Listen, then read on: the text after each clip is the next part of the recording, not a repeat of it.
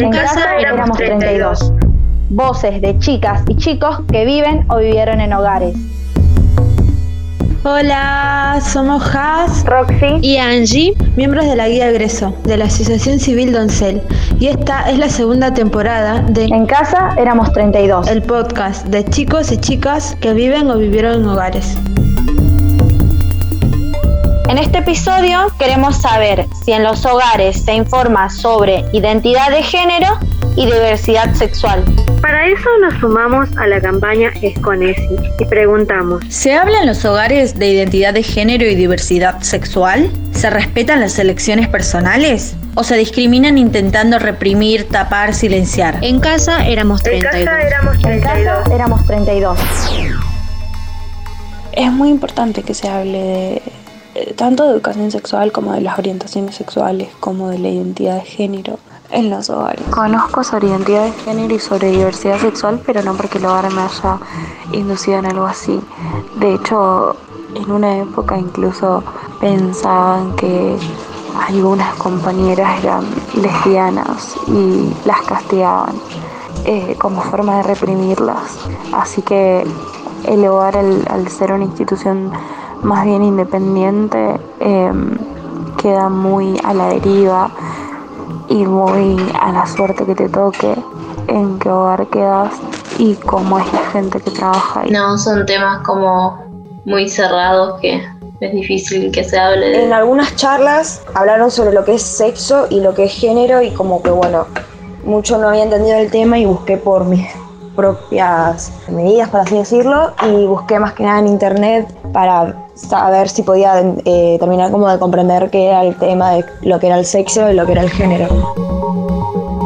La identidad de género es la percepción que tenés de vos mismo o de vos misma, más allá de si al nacer te anotaron como hombre o mujer. En Argentina, tenés derecho a modificar el nombre, la imagen y el sexo registrado en tu documento. Y si querés operarte, la obra social debe cubrir el tratamiento. Conocer esta norma es responsabilidad de quienes cuidan a niños, niñas y adolescentes en el sistema de protección.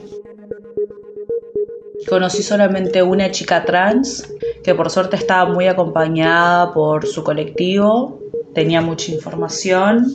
Una vez me habían invitado a, hablar sobre mi egreso en un espacio que era de jóvenes sin cuidados parentales y ahí le fue donde la conocí. Pero hablando con ella, nada, no, no tenía ningún tipo de acompañamiento, de información, de recurseros, de opciones, de, nada por parte del hogar.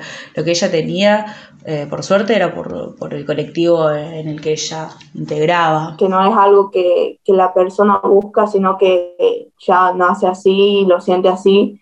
Creo que ahí está la, falla de, bueno, de, todo lo que se nos enseña. Se nos enseña, por ejemplo, los métodos anticonceptivos, bueno, la decisión, qué sé yo, pero en ningún momento se nos da como nada, se nos brinda la posibilidad de decir, bueno, te puede pasar esto también, de no sentirte cómodo con tu cuerpo.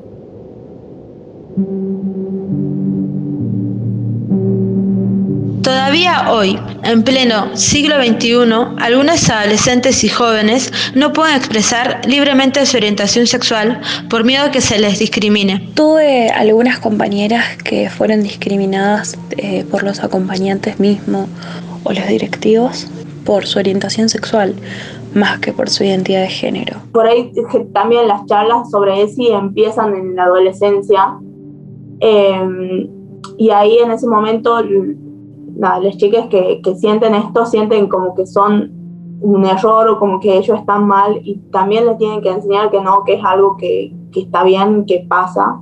Em, entonces creo que a mí sí me parece importante que se lo empiecen a nombrar por más cultura que haya y todo lo que se te ocurra. Sí, en un hogar escuché una amiga que era eh, lesbiana, eh, por ahí se la juzgaba mucho porque no era, como decir, los planes de Dios, le decían que esas cosas no, no hay que hacer, que tiene un problema, que algo ha vivido, por eso es de tal manera. Es muy lamentable yo poder que no, no comparta determinadas cuestiones, ¿no? Pero aún así respeto al otro, ¿no?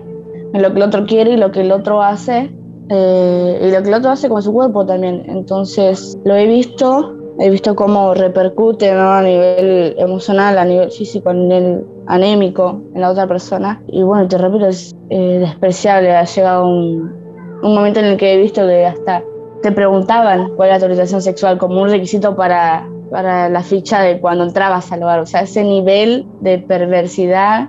Y es horrible, la verdad. Creo que es horrible y que no debería pasar, que tendrían que respetar al otro. Como yo puede que no esté de acuerdo en un montón de cuestiones, pero es una persona, es un ser humano, no, no, no sé quién para condenarlo, ni para juzgarlo, ni para imponerle determinadas cosas, ni que está bien ni que está mal. Si si no lo puedo acompañar, dejo que otro lo haga, pero no lo daño. Creo que estos tipos de violencia en chistes, en bromas, en descansar, en burlar, pero lo malo de eso, además, es que alejaba más a la que tenía lo que fuera, curiosidad, deseo, la alejaba más de ese sentimiento o, la perturbaba más que lo que la habilitaba a, a volar libremente, sí, a naufragar libremente y a disfrutar libremente su sexualidad, ¿no? Este fue un nuevo episodio de En Casa Éramos 32, el podcast de las chicas y chicos que viven o vivieron en hogares. Y la campaña es con ESI. Esconesis se propone contribuir a la prevención de las violencias basadas en el género a través de la promoción y el fortalecimiento de la educación sexual integral. Es un proyecto de impacto digital y asociación civil Casa Fusa, impulsado por la iniciativa Spotlight en Argentina, una alianza entre la Unión Europea y Naciones Unidas para eliminar la violencia contra las mujeres y niñas. Gracias a Jessie, Nay, Belén, Merce, Tati y Cande por haber compartido sus vivencias y reflexiones. Nos escuchamos en el próximo episodio. Podés buscarnos en Instagram y Facebook como Guía Egreso.